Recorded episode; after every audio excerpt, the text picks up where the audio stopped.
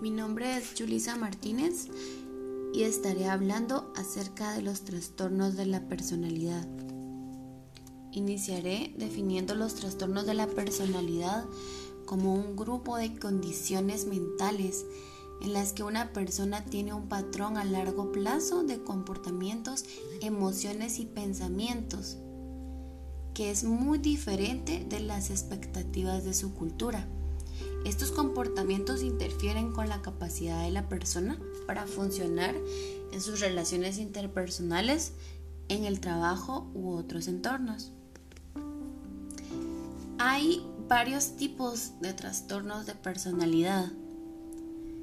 Entre ellos se encuentran el trastorno de la personalidad paranoide, que es un patrón de desconfianza y suspicacia, de manera que se interpretan las intenciones de los demás como, malévolas.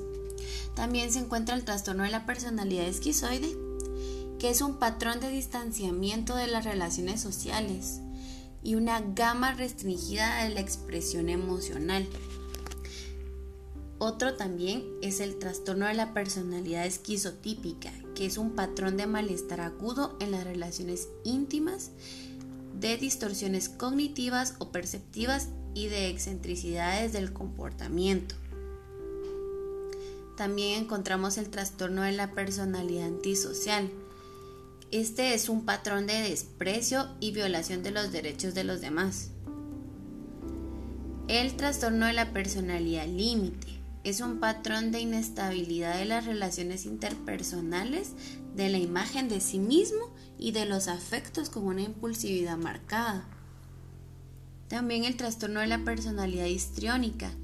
Este es un patrón de emotividad y de búsqueda de atención excesiva. El trastorno de personalidad narcisista es un patrón de grandiosidad, necesidad de admiración y falta de empatía el trastorno de la personalidad evitativa. Es un patrón de inhibición social, sentimientos de inadecuación e hipersensibilidad en la evaluación negativa. También encontramos el trastorno de la personalidad dependiente, que este es un patrón de comportamiento de sumisión y adhesión relacionado con una necesidad excesiva de ser cuidado. El trastorno de personalidad obsesiva compulsiva es un patrón de preocupación por el orden y perfeccionismo, también del control. El desarrollo de estos trastornos se dice que tiene que cumplir con ciertas características de un trastorno de personalidad que por lo general se vuelven reconocibles durante la adolescencia o la vida adulta. Por ejemplo, un trastorno de la personalidad es un patrón permanente de modos de pensar, sentir, comportarse, que es relativamente estable en el tiempo. Algunos tipos de trastornos de la personalidad, en particular los trastornos de personalidad antisocial y límite, tienden a ser menos evidentes o remiten con la edad, mientras que esto parece ser menos cierto para algunos otros tipos como los trastornos de la personalidad obsesivo-compulsivo esquizotípica. Entre las categorías del trastorno de la personalidad se pueden aplicar a los niños o adolescentes en casos excepcionales en los que los rasgos desadaptativos de la personalidad son especialmente dominantes, persistentes y es improbable que se limiten a un momento particular del desarrollo o a la presencia de otro trastorno mental.